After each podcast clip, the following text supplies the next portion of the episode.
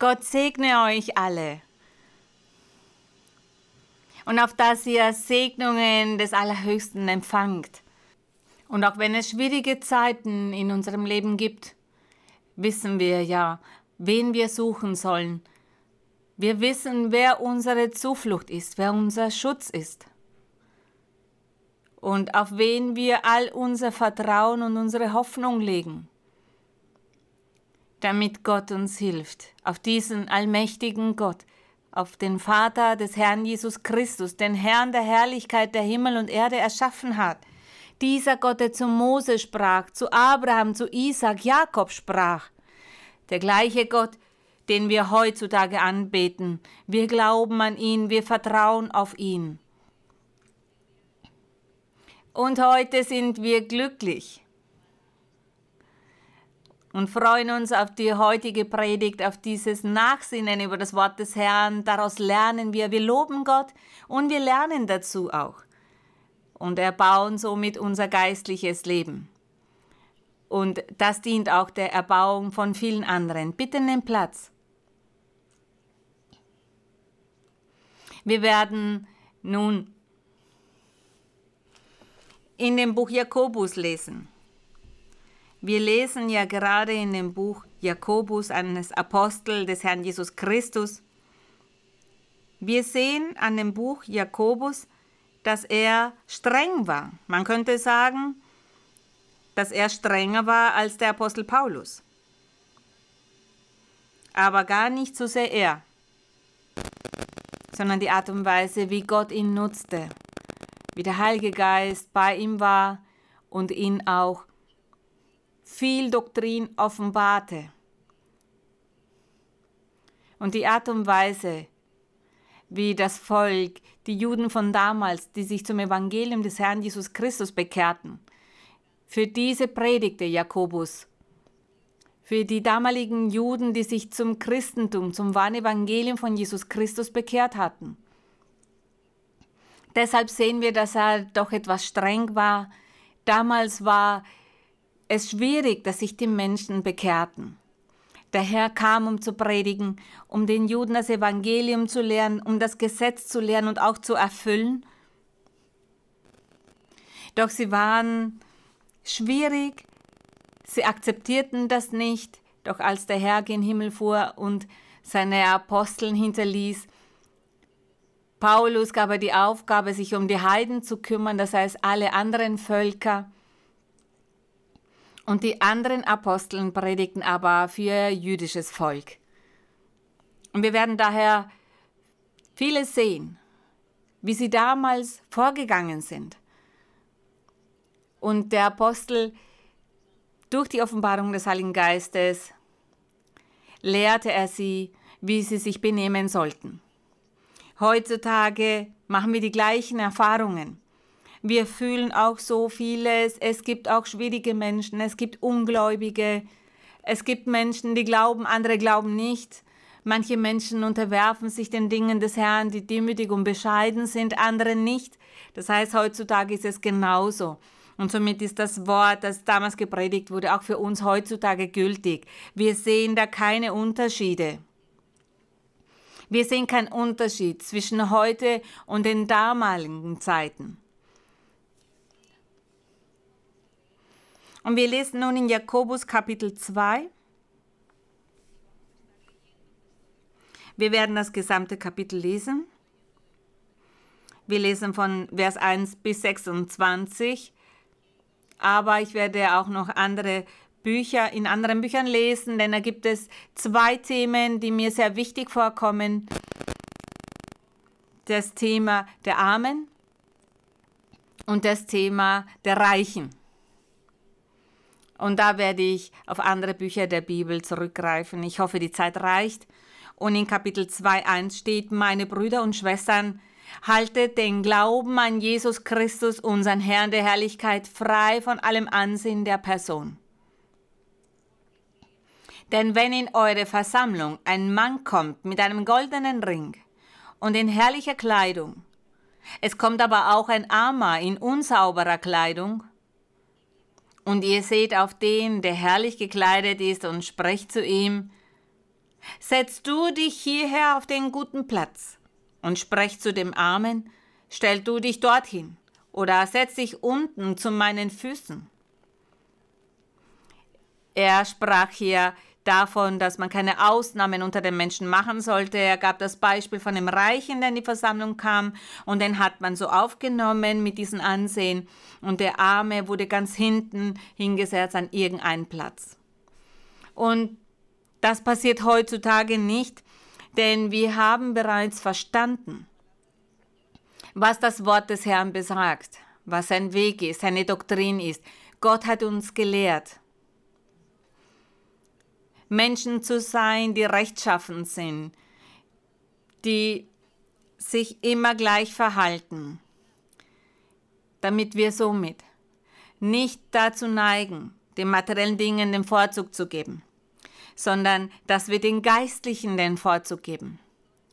Die Menschen, die Gaben des Geistes haben, die sehr geistlich sind, die Gott nutzt, diese werden jene sein, die bevorzugt werden von uns. Aber die materiellen Dinge, die wir sehen, da haben wir gelernt, dass wir diese genießen, vielleicht haben oder nicht haben, aber dass wir nicht unser Herz darauf legen sollen, sondern auf das geistliche Leben, auf die Dinge Gottes, auf das Vollkommene. Aber hier sehen wir, dass der Apostel sie ermahnt hat.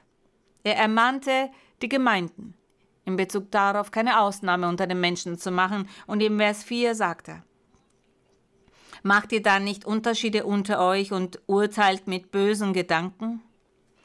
Hört zu, meine Lieben.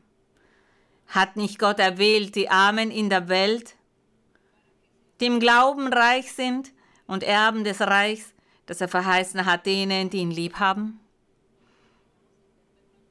Brüder und Schwestern, dieser Vers dieser Vers ist oft falsch gedeutet worden. Denn die Menschen, es gibt viele Menschen, viele Gemeinden oder Religionen,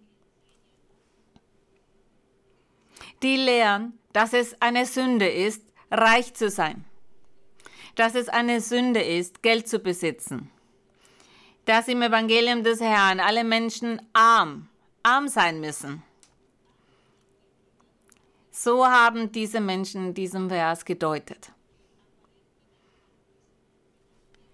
Und er sagt ja hier, hört zu, meine Lieben, hat nicht Gott erwählt, die Armen in der Welt, die im Glauben reich sind und Erben des Reichs, das er verheißen hat, denen, die ihn lieb haben? Die Art und Weise, wie dieser Vers geschrieben wurde oder der Apostel es gesagt hat oder die Übersetzung, die hier getätigt wurde, dass sie daraus ableiten, dass es in der Gemeinde nur Arme geben sollte und keine Reichen. Und deshalb möchte ich etwas zu diesen Armen sagen, damit wir verstehen, dass es nichts Schlechtes ist, keine Sünde ist, wenn jemand reich ist, wenn jemand Reichtümer besitzt, viele Güter besitzt und in der Kirche ist. Das ist nichts Böses. In der Gemeinde des Herrn kann es Reiche und Arme geben. Und wir werden an anderen Bibelstellen dazu lesen, zum Beispiel in Jesaja 66. In dem Buch Jesaja 66, da hat der Herr Versprechen gemacht für die Zukunft. Merkt euch die Seite in Jakobus. Und wir lesen jetzt in Jesaja 66, da machte der Herr Versprechen für die Zukunft in Bezug darauf, was Gott dann in dieser Zeit dann geben würde und wie das Leben dann von den Gläubigen, von seinen Nachfolgern, von dem Volk Gottes sein würde. Jesaja 66, Vers 1. So spricht der Herr, der Himmel ist mein Thron und die Erde der Schemel meiner Füße. Was ist denn das für ein Haus, das ihr mir bauen könntet? Oder welches ist die Stätte, da ich ruhen sollte? Damit sagt er, die gibt es nicht. Das ist nämlich unmöglich. Er sprach damals auch von diesem Tempel.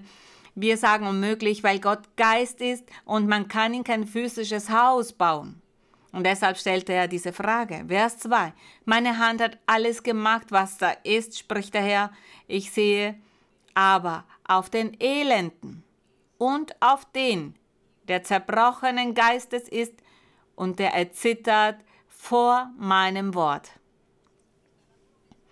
Hier sehen wir dieses wunderbare Versprechen, das für die Zukunft galt. Denn der Herr sagt hier, er sieht auf den Elenden, das heißt auf den Armen, die zerbrochenen Geistes sind die Demütigen, die Bescheidenen.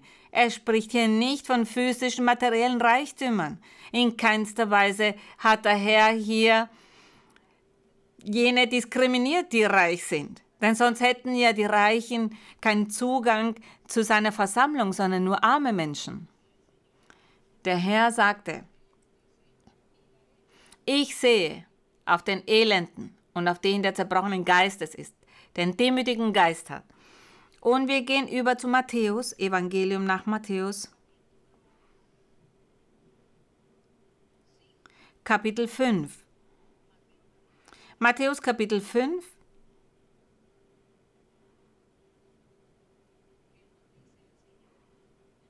Und sehen uns an, was der Herr hier sagt, Matthäus 5, Vers 3. damit wir all unsere Zweifel ganz loswerden in Bezug darauf, ob die Reichen Zugang haben zum Himmelreich und zu der Versammlung des Herrn. Wir werden uns hier diesen Vers ansehen und dann die Deutung von Jakobus. Matthäus 5,3, da steht, bitte lest alle mit. Selig sind, die da geistlich arm sind, denn ihrer ist das Himmelreich. Der Herr spricht hier auch von Armen. Ja, von den Armen spricht er. Aber er sagt, die da geistlich arm sind. Es gab Armut in Bezug auf die Erkenntnis und die Doktrin. Die geistlich arm sind, das sind Menschen, die nicht arrogant, stur oder stolz sind oder eitel sind, sondern demütig und bescheiden sind. Und wenn diese das Wort des Herrn hören, die akzeptieren es dann mit ganzer Bereitschaft im Herzen und im Herzen auch offen und bereit sind für Gott, die geistlich arm sind. Dieser, der geistlich arm ist, kannte die Doktrin nicht, den wahren Weg der Erlösung nicht. Doch wenn dieser Mensch das hört, weil es für ihn gepredigt wird, dann glaubt dieser Mensch, der geistlich arm ist.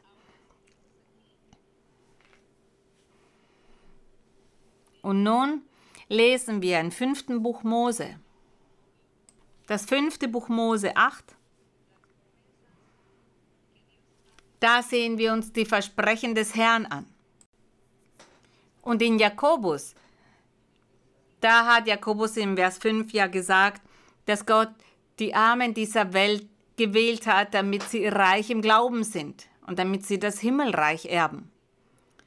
Und die Menschen leiten daraus ab, dass die Reichen keinen Zugang haben, kein Recht darauf haben, dass es Sünde ist, reich zu sein. Aber wir werden uns ansehen, inwieweit die Reichtümer etwas Schlechtes sind oder eine Sünde sind und wer den Menschen Reichtümer gibt. Fünfte Buch Mose 8,17.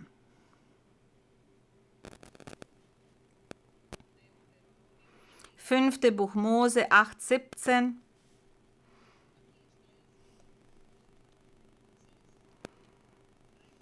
Mose, hat hier das Volk an all das erinnert, was Gott sie gelehrt hatte und das, was sie tun sollten, das Gesetz, das sie erfüllen sollten, dass sie ein rechtschaffenes, heiliges Leben vor Gott führen sollten. Denn er tat das, weil er davor stand, von ihnen zu gehen. Und in Kapitel 8, Vers 17, im fünften Buch Mose 8, 17, Zuerst in 11 sagt er, so hüte dich nun davor, den Herrn deinen Gott zu vergessen, so dass du seine Gebote und seine Gesetze und Rechte, die ich dir heute gebiete, nicht hältst. Und dann sagt er in Vers 16, der Herr gab euch das Manna in der Wüste zu essen. Er sagt, von dem deine Väter nichts gewusst haben, von dieser Speise. Und in Vers 17, Du könntest sonst sagen in deinem Herzen, meine Kräfte und meine Hände Stärke haben mir diesen Reichtum gewonnen. Dass sie dann nicht sagen, dass sie reich geworden waren durch ihre eigenen Arbeit, ihre eigene Mühe, sondern dass Gott derjenige ist, der ihnen die Reichtümer gibt. in der Bibel, im Alten Testament, wenn wir hier lesen, sehen wir, dass Gott Reiche und Arme erlaubt. Denn Gott segnet. Er gab auch damals die Segnungen. Und wenn er jemanden segnen wollte, eine Familie, jemanden insbesondere, zum Beispiel wie er das mit Salomo tat, dann bedeutet es nicht, dass das eine Sünde ist. Und dass nur die Armen in der Gemeinde sein dürfen, das heißt die, die materiell gesehen arm sind und dass die Reichen keinen Zugang haben. Und wenn wir in den Büchern der Könige lesen, uns die Geschichte von Salomon ansehen, da sehen wir, dass Salomo, als er zu Gott betete, anerkannte, dass die Reichtümer, die er hatte, von Gott kamen. Lesen wir etwas dazu in 1. Könige Kapitel 3. Da sehen wir uns an, was Salomo zu dem Herrn in seinem Gebet sagte. In 1. Könige 3, wir lesen Vers 11 12 und 13. Als Salomo vor Gott anerkannte, wie alles war. Und wir sehen hier in diesen Büchern, wie Gott ihn gesegnet hat. Und Salomo betete zu Gott und bat ihn um Weisheit, Weisheit, um über das Volk regieren zu können. Und im Vers 10 zum Beispiel steht, das gefiel dem Herrn, dass Salomo darum bat, das heißt um diese Weisheit, um über das Volk zu richten. Und im Vers 11, und Gott sprach zu ihm, weil du darum bittest und bittest weder um langes Leben, noch um Reichtum, noch um deiner Feinde Tod, sondern um Verstand, auf das Recht zu hören. Der Herr sagte, siehe, so tue ich nach deinen Worten. Der Herr sagte, ich habe dein Gebet erhört. Siehe, ich gebe dir ein weises und verständiges Herz, so dass deinesgleichen vor dir nicht gewesen ist und nach dir nicht aufkommen wird. Und dazu gebe ich dir, worum du nicht gebeten hast, nämlich Reichtum und Ehre. Er sagt, darum hast du nicht gebeten, aber ich werde es dir geben so dass deinesgleichen keiner unter den Königen ist zu deinen Zeiten. Er war der Reichste, der Bedeutendste. Gott gab ihm diese Reichtümer. Und wenn du in meinen Wegen wandeln willst, wirst, so war das Versprechen des Herrn, dass du hältst meine Satz und Gebote, wie dein Vater David gewandelt ist, so will ich dir ein langes Leben geben. Gott gab ihm auch Reichtümer, das sehen wir. Und manche sagen, es ist Sünde, reich zu sein, es ist eine Sünde, Reichtümer zu besitzen, dass es eine Sünde ist und dass die Reichen das ewige Leben nicht gewinnen werden, sondern nur die Armen. Weil Jakobus das so gesagt hat, dass der Herr die Armen auserwählt hat, um ihnen das Himmelreich zu geben ja, wir wissen, dass als der Herr seine Aposteln zu Aposteln ernannte, waren sie einfache Fischer gewesen. Sie hatten ganz einfache Tätigkeiten. Sie waren nicht belehrt. Sie konnten weder schreiben noch lesen. Doch der Herr hat sie dazu ernannt. Und er tat es auch, um diese großen Weisen, um die Gelehrten, um die Obersten des Volkes zu beschämen die belehrt waren, die so viel wussten, aber das Wort des Herrn nicht verstanden. Sie haben nicht verstanden, welcher der Weg des Herrn ist. Deshalb hat Gott die Aposteln ernannt, um diese Weisen zu beschämen. Daher die Erklärung dazu. Wir wollen auch deshalb das betonen, es ist nichts Schlechtes, reich zu sein, wenn er die Armen dann meinte das auf geistliche Art sehen wir uns an, was in den Psalmen steht. Im Psalm 62. Psalm 62, 11.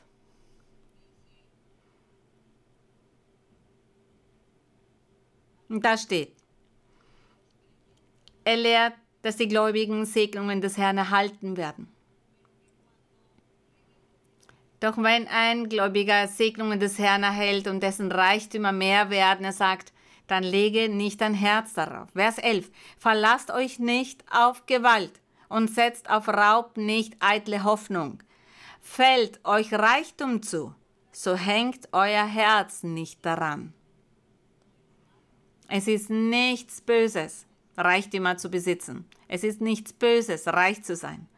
Gott selbst teilt die Reichtümer aus. Gott selbst segnet die Menschen, jene, die er segnen möchte. Es ist wichtig, darüber im Klaren zu sein. Und auch in Matthäus. Matthäus 19. In Matthäus 19. Matthäus 19, 23. Der Herr Jesus Christus, er hat hier evangelisiert, er lehrte, er predigte.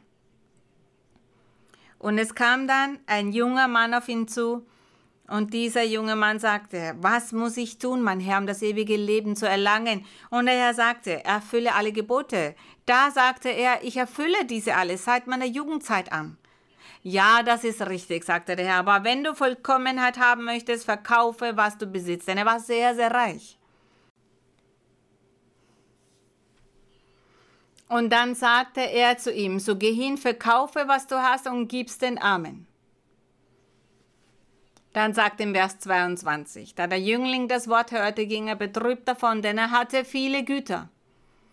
Jesus aber sprach zu seinen Jüngern, wahrlich, ich sage euch, ein Reicher wird schwer ins Himmelreich kommen. Er sagt, das wird schwer sein.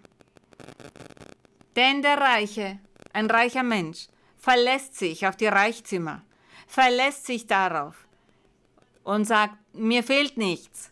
Ich kann alles mit Geld kaufen.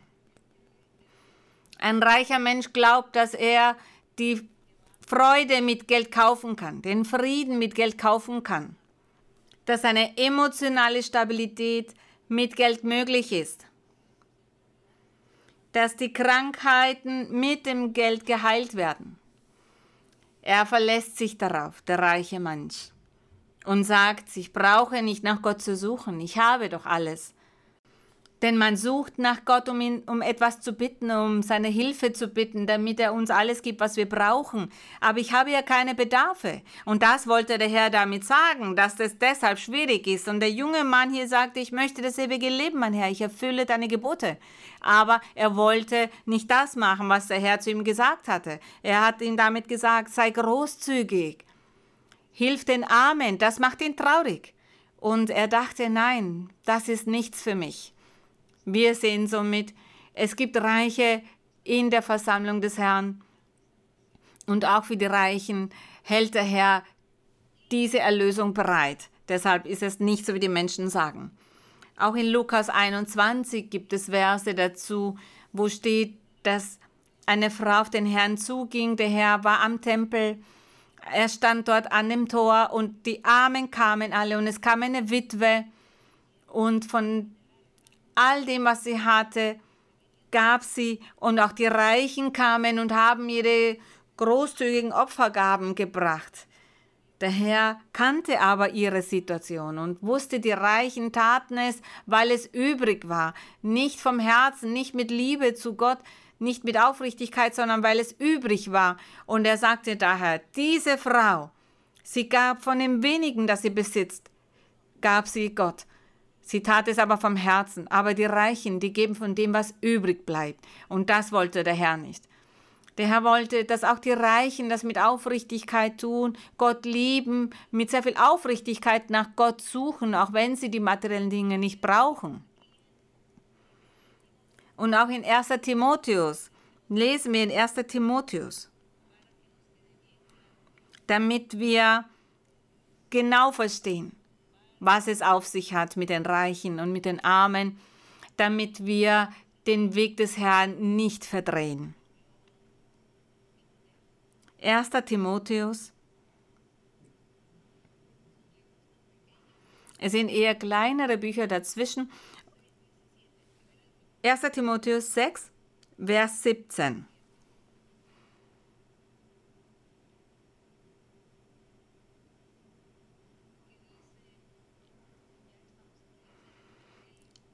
Das, was wir jetzt hier lesen, ist schon das Evangelium.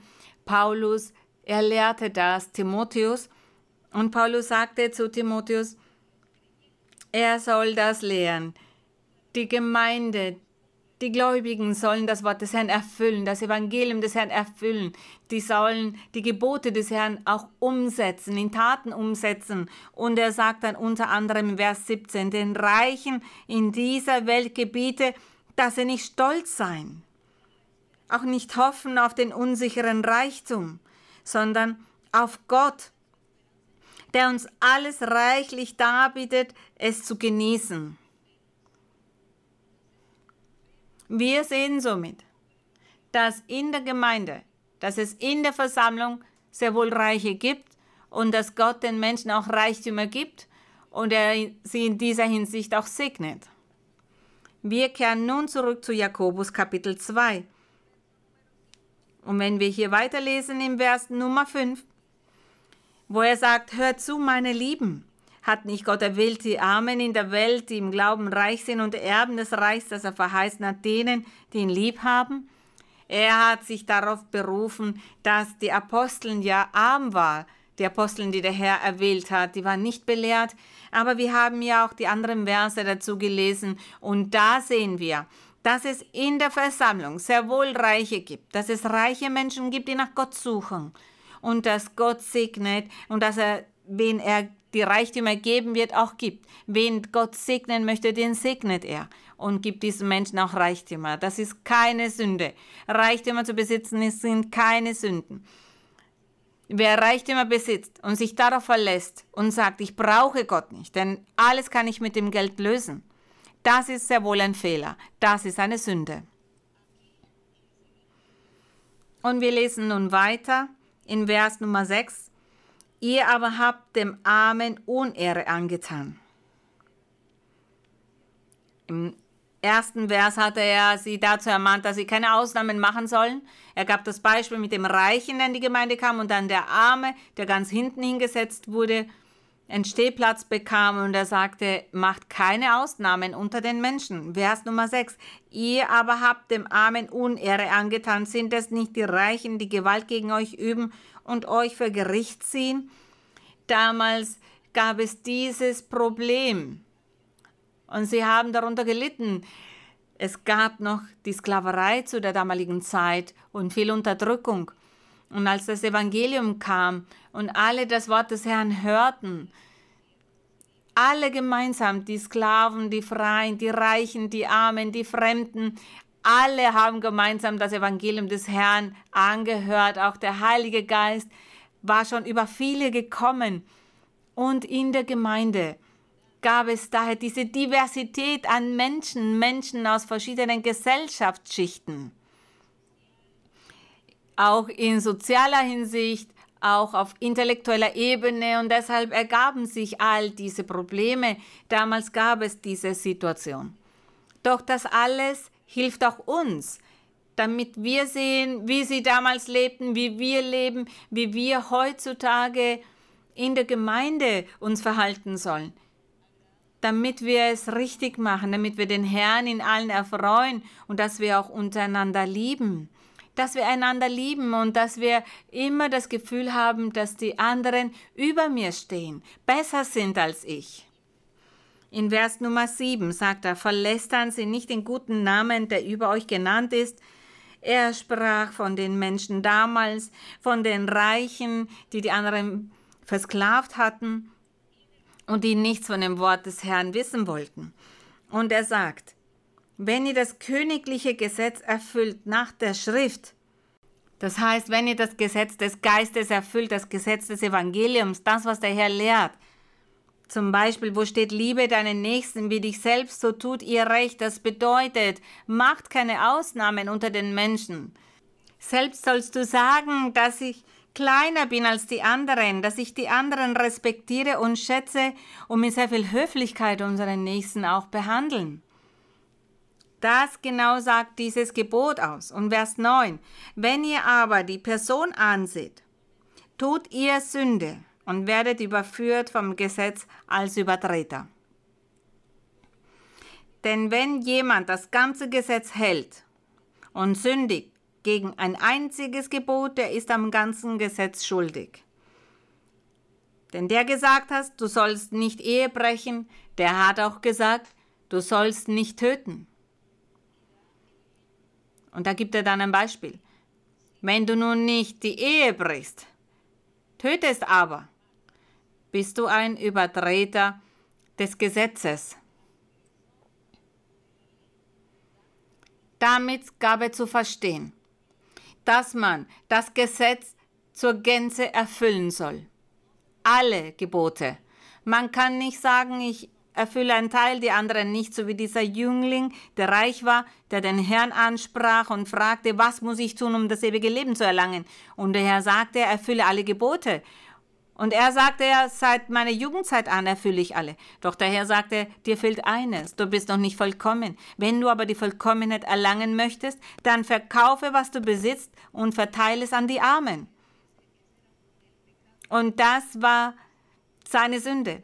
Er ging traurig davon. Er wollte das nicht akzeptieren. Er ging traurig davon, denn er war sehr reich. Welche Sünde hatte er denn? Diese Habgier, der Geiz. Er war geldgierig. Das heißt, er hat alle anderen Gebote erfüllt, aber dieses Gebot fehlte ihm noch. Das Gebot, das sagt, du sollst nicht gierig sein, du sollst nicht egoistisch sein, du sollst nicht habgierig sein. Er hatte vergessen, dass auch das Gebote des Herrn sind und dass auch diese erfüllen sollte. Und somit war er ein Gesetzesübertreter. Um das Gesetz nicht zu brechen, dafür muss man alle Gebote erfüllen. Er hat aber in dieser Hinsicht das Gesetz übertreten und somit ist er nicht in Vollkommenheit vor dem Herrn dagestanden. Und im Vers 12, redet so und handelt so als Leute, die durchs Gesetz der Freiheit gerichtet werden sollen. Hier wird von dem Gesetz der Freiheit gesprochen und das ist das Evangelium des Herrn Jesus Christus. Und wir wissen, dass das Gesetz des Evangeliums, das Gesetz der Freiheit, jenes ist, wo der Geist des Herrn regiert wo sein Geist herrscht und in seine Kirche, in seine Gemeinde auch regiert. Wo der Heilige Geist derjenige ist, der leitet und führt.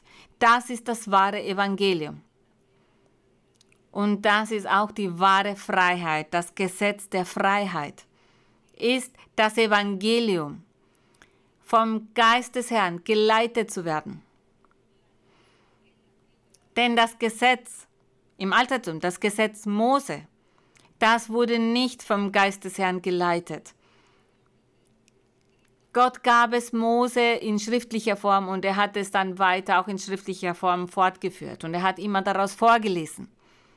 Im Evangelium ist es das gleiche Gesetz, die gleichen Gebote, aber die vom Geist des Herrn angeleitet werden. Er leitet und das ist das Schönste, denn er macht sein Wort lebendig, er macht die Gebote in unserem Leben lebendig und verändert uns, verwandelt uns. Das ist etwas, das die Menschen früher nicht schafften. Sie haben diese Segnung nicht erreicht. Sie erlebten nicht diesen Wandel. Sie konnten sich nicht verändern. Es war keiner da, um ihnen dabei zu helfen. Heutzutage haben wir den Geist des Herrn, der uns dabei hilft. Gerühmt sei Gott. Im Vers 13, da steht, denn es wird ein unbarmherziges Gericht über den ergehen, der nicht Barmherzigkeit getan hat. Barmherzigkeit aber triumphiert über das Gericht. Diesen Vers 12 sollen wir uns immer gegenwärtig halten, denn ich weiß, ihr lest ja regelmäßig in der Bibel. Vers 12, redet so und handelt so als Leute, die durchs Gesetz der Freiheit gerichtet werden sollen. Er sagt, wir alle, alle Gläubigen, die ganze Versammlung, die Kirche des Herrn Jesus Christus, wird gerichtet werden durch vom Gesetz der Freiheit. Und das ist das Evangelium des Herrn Jesus Christus. Wir werden nicht mehr durch das Gesetz Mose gerichtet werden, sondern durch das Gesetz von Jesus Christus, das Gesetz der Freiheit. Diesen Vers dürft ihr nicht vergessen. Die Bedeutung von diesem Vers dürft ihr nicht vergessen. Und im Vers 14. Was hilft's, Brüder und Schwestern, wenn jemand sagt, er habe Glauben und hat doch keine Werke? Hier wird vom Glauben gesprochen Wir sprechen nicht von den Armen und den Reichen. Wir haben bereits erkannt, dass wenn der Herr die Armen erwähnt, dann meint er die Armen im Geiste. Denn es gibt sicher auch Reiche, die geistlich arm sind. Und dieser reiche Mensch, der viel besitzt, aber geistlich arm ist, und dann eines Tages das Wort des Herrn hört, glaubt dieser Mensch und bekehrt sich zu Gott und folgt dann dem Weg des Herrn. So wird sich das erfüllen, dieser Vers, den der Herr sagte, als er in diesen Seligpreisungen sagte, selig sind die, die geistlich arm sind, denn ihrer ist das Himmelreich. Diese werden das ewige Leben erben, die geistlich arm sind. In der Versammlung gibt es daher Reiche und Arme, Menschen, die viel besitzen und auch die Armen. Aber das Wichtigste ist das Herz. Wie sieht das Herz aus? Im Herzen soll es keine Ungläubigkeit geben, keine Törigkeit, keine Widerspenstigkeit, sondern dass ihr geistlich arm seid, dass ihr das des Herrn anhört, akzeptiert und glaubt und dass ihr beginnt, den Willen Gottes zu tun, dass ihr dann beginnt, nach Gott zu suchen. Und Gott sagt, du bist selig, du bist selig, denn ich werde dich nun belehren damit du nicht mehr weiterhin arm bist, sondern reich wirst. Aber nicht reich in materieller Hinsicht, sondern geistlich reich. Das ist auch das Versprechen. Der Herr sagt ja, nachdem sich dieser Mensch, der geistlich arm war, zu Gott bekehrt, dass Gott diesen Menschen dann reich macht. Reich macht aber in geistlicher Hinsicht, die reich sind in geistlicher Sicht. Und danach trachten wir, dass wir täglich dazu gewinnen, reicher werden, aber auf geistliche Art und was die Doktrin betrifft. Wenn Gott aber jemanden Reichtum und auch Geld geben möchte, dann tut es der Herr. Es ist nichts Böses, es ist keine Sünde. Und der Apostel, er hat dann begonnen vom Glauben zu reden. Und dann sagt er, was hilft's Brüder und Schwestern, wenn jemand sagt, er habe Glauben und hat doch keine Werke? Kann denn der Glaube ihn selig machen? Er sagt, ein Mensch hat Glaube, aber keine Werke. Was bedeutet der Glaube? Wir haben bereits gesagt, was es bedeutet, zu glauben, an den Herrn zu glauben. Zu glauben, dass Jesus Christus Gott ist, dass er der Sohn Gottes ist, dass er der Weg ist, der zum ewigen Leben führt. Und auch Gott glauben. Das ist der Glaube. Und da ist jemand, der sagt, ja, ich glaube an Gott. Aber diese Person lebt weiterhin in Sünde. Befindet sich weiterhin in der Sünde sagt aber, ich glaube an Gott. Eine Person, die sich zum Beispiel betrinkt, verantwortungslos der Familie gegenüber ist, dem Pflichten nicht nachkommt, oder andere stehlen, andere brechen die Ehe, beginnen Unzucht, andere betrügen, hintergehen, jede Art von Sünde, die es gibt. Und wenn ihr die dann fragt, sagen die, ich bin Christ, ich glaube an Gott. Ihr fragt diese Menschen das und die sagen, ja, ich glaube an Gott, ich bin ein Christ. Genau das soll dieser Vers aussagen. Die sagen, dass sie Glauben haben, aber sie haben keine Werke. Das heißt, sie sind nicht, haben sich nicht von der Sünde abgewendet und tragen keine Früchte für Gott haben somit keine Werke. Und man sagt, kann dieser Glaube, den dieser Mensch behauptet zu haben, selig machen? Nein. Denn nach dem Glauben kommen die Werke, dann kommen die Früchte, die ein Mensch tragen muss. Und diese zwei Sachen werden uns selig machen, uns die Erlösung bringen. Denn eine Person, hört das Wort des Herrn, glaubt es und beginnt zu gehorchen. Das heißt, wendet sich von der Sünde ab, um dann vor Gott zu treten als ein vollkommener Mensch, so wie der Herr zu den jungen, reichen Mann sagte, wenn du vollkommen sein möchtest, dann erfülle noch dieses Gebot. um vollkommen zu sein, um den Glauben mit Werken zu zeigen, dafür muss man von dem Bösen ablassen und das Gute tun, das Rechte tun. Und dann sagt in Vers 15, wenn ein Bruder oder eine Schwester nackt ist und Mangel hat an täglicher Nahrung, und jemand unter euch spricht zu ihnen, geht hin in Frieden, wärmt euch und sättigt euch. Ihr gebt ihnen aber nicht, was der Leib nötig hat. Was hilft ihnen das? Er gab hier ein weiteres Beispiel. Er gab ein einfaches Beispiel in Bezug darauf, was es bedeutet, großzügig zu sein und nicht gierig zu sein.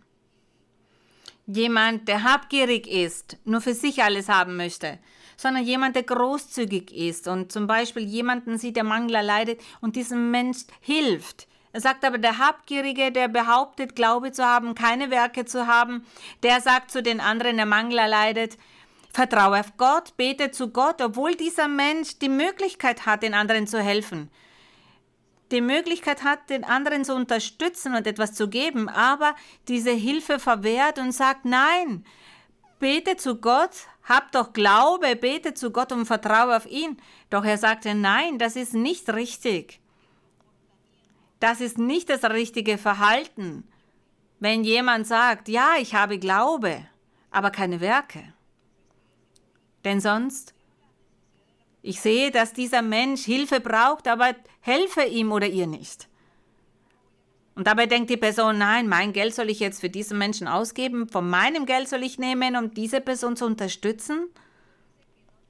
Doch er sagte, damit hat diese Person keine Werke. Der Glaube von diesem Menschen bleibt dann ohne Früchte. Und im Vers 17, so ist auch der Glaube, wenn er nicht Werke hat, tot in sich selber. Das haben wir jetzt aber bereits erklärt. Ein Glaube ohne Werke, wir haben dazu gesagt, was es bedeutet. Vers 18. Aber es könnte jemand sagen, du hast Glauben und ich habe Werke. Zeige mir deinen Glauben ohne die Werke. So will ich dir meinen Glauben zeigen aus meinen Werken. Ich habe von Menschen gehört, dass die sagen, wenn man sie einladet, dass wenn wir sagen, ich lade dich in meine Kirche ein, das Wort Gottes zu hören, dass diese Person dann sagt, ich brauche aber nichts, ich habe keinen Bedarf. Und ich glaube an Gott, ich töte nicht, ich stehle nicht, ich tue niemandem Böses. Ich brauche nicht in die Kirchen zu gehen. Ich brauche nicht in der Bibel zu lesen oder mich zu bekehren. Ich habe da keinen Bedarf. Denn ich töte nicht, ich stehle nicht, ich tue nichts Böses. Nichts von all dem tue ich, daher brauche ich das nicht. Diese Person sagt damit, ich habe so viele Werke, hat keinen Glauben, sagt aber viele Werke zu haben. Und er sagte, das und nichts zu haben ist genau das Gleiche. Das heißt, das bringt gar nichts. Andere wiederum sagen, ich helfe vielen, ich helfe den Bedürftigen. Sonntags oder an anderen Tagen gehe ich mit anderen und leiste soziale Arbeit, ich verteile Essen an die Armen und Essenspakete, ich schenke Kleidung her und Schuhe. Das ist ausreichend, ich tue das. Aber dieser Mensch macht in anderen Bereichen Fehler. Glaubt nicht an Gott, vertraut nicht auf Gott, sucht nicht nach ihm. Das heißt, einige Werke werden getan, aber dieser Mensch hat keinen Glauben. Und der Apostel wollte und möchte, dass der Glaube mit den Werken oder Früchten einhergeht.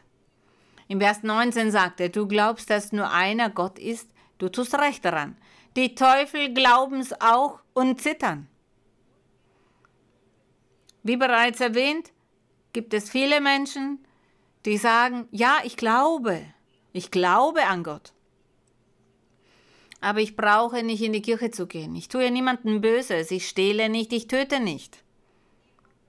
Und ein anderer sagt, ja, aber ich helfe so vielen Bedürftigen, aber sucht trotzdem nicht nach Gott und begeht andere Sünden. Das heißt, weder der eine noch der andere tun das Richtige und das Gute in Gottes Augen. Weder der eine noch der andere können sich rechtfertigen. Und zur damaligen Zeit gab es sicherlich Menschen in der Gemeinde, die genau diese Probleme hatten. Wo manche sagten, ich habe Glaube, aber ich lebe mein weiter so, wie ich möchte. Und ein anderer, der sagt, ich habe Werke, aber ich tue mein Leben so, wie ich möchte. Ich gehe nicht in die Kirche, ich werde mich nicht bekehren zu Gott, ich werde nicht nach Gott suchen, ich werde Gott nicht loben, ich werde mein Leben so führen, wie ich möchte.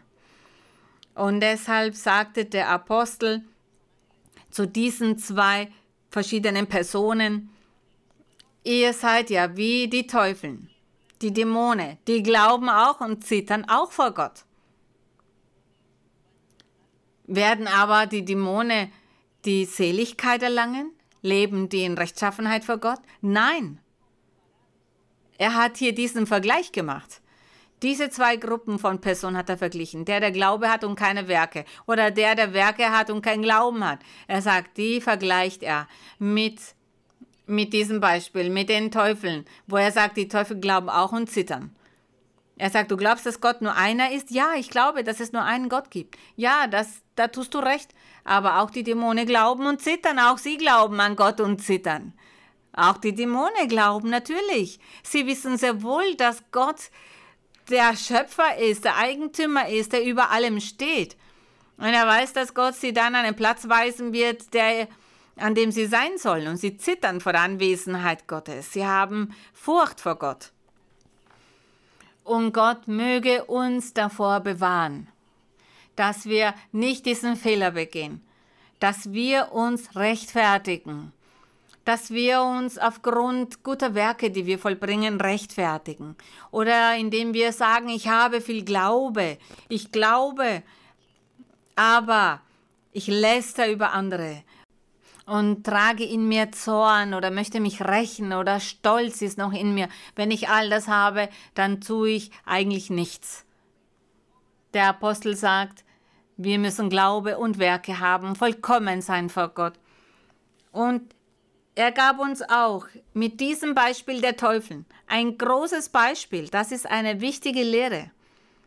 Ich kenne viele Menschen, die in die Kirche gekommen sind und das sind Menschen, die mal Hexen aufgesucht haben, Wahrsager aufgesucht haben. Und die sagen dann zu mir, seltsam, auch diese Wahrsager dort haben die Bibel, die öffnen die Bibel, erwähnen Jesus und machen Gebete und erwähnen dabei Jesus. Die glauben auch an Gott. Die Menschen, um sich zu rechtfertigen, sagen sie, Wieso machen die das auch dort? Die haben dort auch eine Bibel, erwähnen Jesus, die sagen zu glauben. Die rechtfertigen sich damit und sagen, ich dachte, es ist nichts Böses, zu diesem Menschen zu gehen und die Wahrsager aufzusuchen. Denn ich sehe, das ist ein Mensch, der Glaube hat. Aber wir sehen hier diesen Versen, auch die Teufel glauben und zittern. So werden die Menschen betrogen. Und der Apostel macht hier deshalb diesen Vergleich für diese zwei Gruppen von Menschen. Und er zeigt auch, dass es Betrug gibt. Dass nicht jeder, der sagt, ich glaube, auch tatsächlich auf den rechten Weg Gottes ist. Und dann sagt er, willst du nun einsehen, du törichter Mensch, dass der Glaube ohne Werke nutzlos ist? Ist nicht Abraham, unser Vater, durch Werke gerecht geworden, als er seinen Sohn Isaac auf dem Altar opferte? Abraham hat Gott geglaubt Gott sagte, Abraham, opfere mir deinen Sohn. Und Abraham glaubte und ging hin, um seinen Sohn zu opfern. Das heißt, er hatte Glaube und dieser Glaube ging einher mit Werken, denn er war imstande, das zu tun, seinen Sohn zu opfern. Vers 22, da siehst du, dass der Glaube zusammengewirkt hat mit seinen Werken und durch die Werke ist der Glaube vollkommen geworden. Was der Apostel hier hervorhebt, sticht, ist, dass wenn wir sagen, dass wir Glaube haben, weil wir an den Herrn glauben, dass wir daher auch viele Früchte tragen müssen. Wir müssen unsere Werke auch zeigen. Diese Werke, die nach dem Glauben kommen. Das möchte er damit aussagen. Der Glaube muss zusammen einhergehen mit den Werken. So wie Gott uns auch sagt, was wir tun sollen. Er lehrt uns seine Gebote. Er sagt, wir sollen vom Bösen ablassen, von der Sünde ablassen. Der Herr sagt, sei nicht je zornig, lass ab vom Zorn, sei nicht wütend, lass ab von dem und jenen. Wir müssen danach handeln, das akzeptieren und sagen, ja, mein Herr, hier sind meine Werke, ich habe dir gehorcht, ich habe mich verändert, so wie du es mir beigebracht hast. Der Glaube muss einhergehen mit Werken. Es geht nicht nur darum zu glauben, sondern auch danach handeln. Oft können wir in die Gemeinde kommen, um vorzutäuschen. Vorzutäuschen, dass ich hier bin, nach Gott suche, bete, für Gott singe und vortäusche, dass ich an Gott glaube, dass ich Glaube besitze, aber in meinem Privatleben lebe ich in Sünde und sündige und tue nur Böses. Das ist ein Glaube, der nicht belegt werden kann, weil es ein Glaube ohne Werke ist. 23. Vers 23. So ist die Schrift erfüllt, die da spricht. Abraham hat Gott geglaubt und das ist ihm zur Gerechtigkeit gerechnet worden und er wurde ein Freund Gottes genannt. Das mit dem Freund Gottes ist ein weiteres Thema, das wir uns später anschauen werden, wenn dieses Thema dann dran ist. Der Freund Gottes sein. 24. So seht ihr nun, dass der Mensch durch Werke gerecht wird, nicht durch Glauben allein. Beide Sachen, nicht vergessen, beide Sachen. Desgleichen die Hure Rahab. Ist sie nicht durch Werke gerecht geworden, als sie die Boten aufnahm und sie auf einem anderen Weg hinausließ? Er sagt, dass diese Frau Rahab, und zwar als Jericho eingenommen wurde, als Joshua mit seinem Heer Jericho einnahmen, diese Stadt einnahmen, da hat er, bevor sie in die Stadt gingen, Boten ausgesandt. Er hat dazu einige junge Männer erwählt und ausgesandt, damit sie dann in der Stadt alles ausforschen und sich alles ansehen. Und die kamen in das Haus von dieser Frau Raab. Und sie haben mir erzählt, was sie vorhatten. Und Sie glaubte ihnen. Sie glaubte ihnen. Sie glaubte daran, dass sie von Gott gesandt wurden, dass sie diese Mission hatten, dass ihr Leben in Gefahr war und deshalb hat sie sie beschützt, sie hat sie bei sich versteckt und sie hat alles Mögliche getan, damit diese Boten überleben, damit sie vor dem Tod bewahrt werden, denn man hat sie in der Stadt gesucht, um sie umzubringen. Sie hat sie bei sich versteckt und dann ihnen bei der Flucht geholfen. Das heißt, diese Handlungsweise hat Gott gefallen, denn sie wusste, dass diese Männer von Gott gesandt worden waren. Sie glaubte daran und sie hat deshalb alles Mögliche getan, um ihnen zu helfen. Und Gott hat das als ein gutes Werk angesehen und deshalb hat er sie gesegnet. Denn als Jericho eingenommen wurde, die Stadt zerstört wurde, doch diese Männer kamen nicht um, sie sind geflohen. Die anderen Bewohner dieser Stadt sind gestorben, die Bewohner von Jericho sind umgekommen und er sagt genauso wie diese Frau Raab durch ihre Werke gerecht gesprochen wurde. Der Glaube muss einhergehen mit Werken. Der Glaube ohne Werke ist tot in sich selber. Der Glaube muss zusammen einhergehen mit den Werken, sonst hat das keine Gültigkeit. Er sagt, denn wie der Leib ohne Geist tot ist, so ist auch der Glaube ohne Werke tot. Was Gott möchte, was der Herr möchte, ist, dass jetzt, wo er uns seinen Weg beibringt, seine Doktrin lehrt, sein Wort lehrt, das Evangelium des Herrn Jesus Christus, das so herrlich ist, das des Herrn ist so tiefgründig, seine ganze Doktrin ist so tiefgründig und zeitgleich so einfach. Der Weg des Herrn ist so einfach für jene Menschen im Herzen bereit sind für Gott. Und Gott möchte, dass wir, die Gläubigen, dass wir vollkommen werden, dass wir in der Gemeinde sind, dass wir an den Herrn glauben, aber dass wir ihm auch gehorchen, dass wir uns ihm unterwerfen und seine Gebote erfüllen.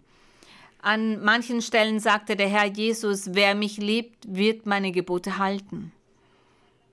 Und das ist der Glaube. Der Glaube, der einhergeht mit Werken. Beides zusammen. Das muss zusammenwirken. Und dafür sollten wir kämpfen. In der Versammlung, in der Gemeinde hier haben wir all diese Wunder verstanden. Und der Heilige Geist, er lehrt uns, er hilft uns auch. Und daher möchte ich alle Menschen, die neu sind, Menschen, die zum ersten Mal vielleicht dabei sind, und diejenigen, die neu hinzugekommen sind, dass die auch beginnen, und mit beginnen meine ich zu glauben, im Herzen bereit sein, und dass wir das, was wir hören, glauben und akzeptieren. Und dass wir beginnen, in diesem wunderbaren Buch zu lesen. Und dann geht ihr weiter auf diesem Weg des Herrn und versammelt euch und folgt dem Weg des Herrn. Und Gott wird euch Schritt für Schritt alles beibringen. Und ihr lernt dazu. Und somit werdet ihr auch dann Werke haben, das heißt Früchte tragen. Denn das ist das, was Gott mit all jenen macht, die für ihn bereit sind und sich für ihn öffnen. Und daher möchte ich euch dazu motivieren und einladen, dass ihr an all dem teilnehmt und dass wir alle gemeinsam nach Gott suchen, nach diesem wunderbaren Gott suchen, dass wir ihn verherrlichen, auf ihn vertrauen. Denn im Leben gibt es viele Schwierigkeiten.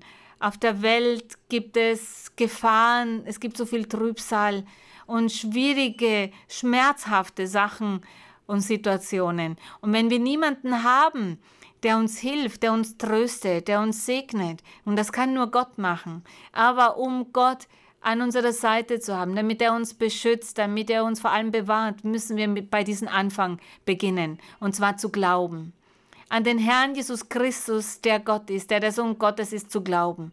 Der Weg ist er, der zum ewigen Leben führt. Und dass wir dann auch seine Gebote erfüllen, um das ewige Leben zu erlangen. Das ist die Einladung, die ich ausspreche. Gott segne euch alle, Gott möge mit euch allen sein und euch helfen und euch Offenbarungen geben. Und der Herr möge in eure Herzen, in eure Leben eindringen, so dass ihr eines Tages euch auch zu Gott bekehrt und dass wir alle zusammen Gott loben, denn er ist dessen würdig. Bitte steht auf, nun möchten wir zu Gott beten. Heiliger Vater, himmlischer Vater, Schöpfer von Himmel und Erde. Du bist unser Gott, der das Universum erschaffen hat. Du hast uns erschaffen, mit deiner mächtigen Hand hast du uns gemacht. Wir sind deiner Hände Werk. Danke, mein Herr, danke, allmächtiger Gott. Danke, himmlischer Vater. Danke, ewiger Gott, für deine Wunder, für deine Barmherzigkeit, für deine Liebe. Denn du hast dich erniedrigt, um uns anzusehen um uns auszuwählen, um uns aufzusuchen, damit wir dann hier vor dir versammelt sein können. Alle gemeinsam versammelt sein können als Gemeinde, als Kirche, hier vor deiner Anwesenheit. Und du, mein Herr, du manifestierst dich hier unter uns und gibst uns auch geistliche Segnungen und zeigst uns, dass es dich gibt, und zwar auch durch die Gaben des Geistes, durch die Taufe mit dem Heiligen Geist, indem wir auch in Engelszungen reden. Auf diese Art und Weise zeigst du uns, dass es dich gibt. Denn wir fühlen in unserem Wesen diese göttliche Anwesenheit von dir, dieses Übernatürliche von dir. Und wenn wir gar nicht mehr in unserer Sprache weiterreden können, sondern wenn dann Heiliger Geist kommt, um durch uns oder in uns zu reden, dann wissen wir, dass es dich gibt, dann sehen wir und wir verstehen, dass du ein übernatürliches Wesen bist, dass wir mit unseren Augen nicht sehen können, aber wir fühlen dich in unserem Leben, in unserem Herzen. Unser Geist ist fröhlich, unsere Seele ist fröhlich durch deine Anwesenheit. Du bist unser Gott. Und mein Vater, auch wenn du uns Träume und Visionen schenkst, wenn du diese Versprechen erfüllst, die du gemacht hast durch die prophetische Rede oder durch Visionen oder durch Offenbarungen, du erfüllst das, wie sollen wir an deiner Existenz noch zweifeln? Du lebst, du lebst in unserem Leben. Auch heutzutage sprichst du zum Menschen, denn du bist der gleiche von damals und heute. Wir danken dir, Heiliger Vater, für deine Barmherzigkeit. Wir loben dich, wir preisen dich, wir danken dir. Und mein Herr, nun werde ich dich um einiges bitten, auch um materielle Dinge. Mein Herr, strecke deine Hand aus und lege sie über alle Menschen, die krank sind. Es gibt viele Menschen, die verschiedene Krankheiten haben, Die Medizin kann das nicht heilen. Und viele leiden, viele erleiden Schmerzen. Menschen, die krank sind und leiden. Mein Herr sei gnädig. Ich weiß, dass in diesem Moment viele dich um Heilung bitten, dass du ihre Körper heilst und auch ihr psychisches Leben heilst und dass du befreist und dass du Ketten und Bindungen zerstörst, dass du Flüche nimmst, dass du böse Geister von den Menschen entfernst, böse Geister, die sie quälen. Befreie viele, mein Herr, und reinige ihre Leben, reinige sie alle, mach Wunder und Zeichen, denn das hast du versprochen, mein Herr. Du hast gesagt, in deinem Namen würden viele Wunder passieren, viele Zeichen, viele Heilungen passieren. Und daran glauben wir. Wir hoffen auf dich.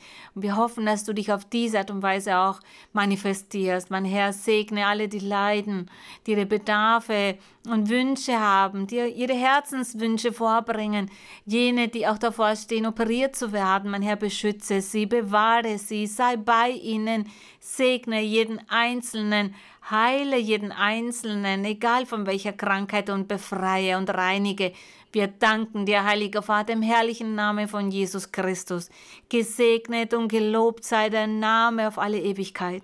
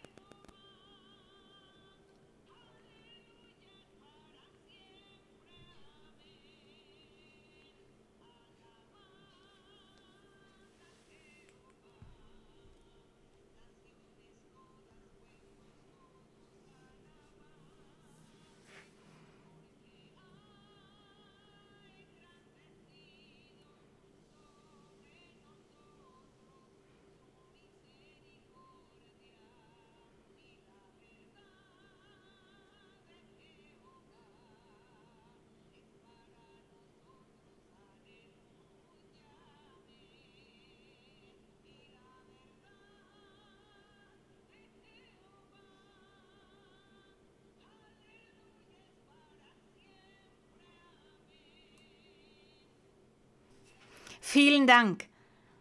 Und der Herr segne euch alle auf große Weise.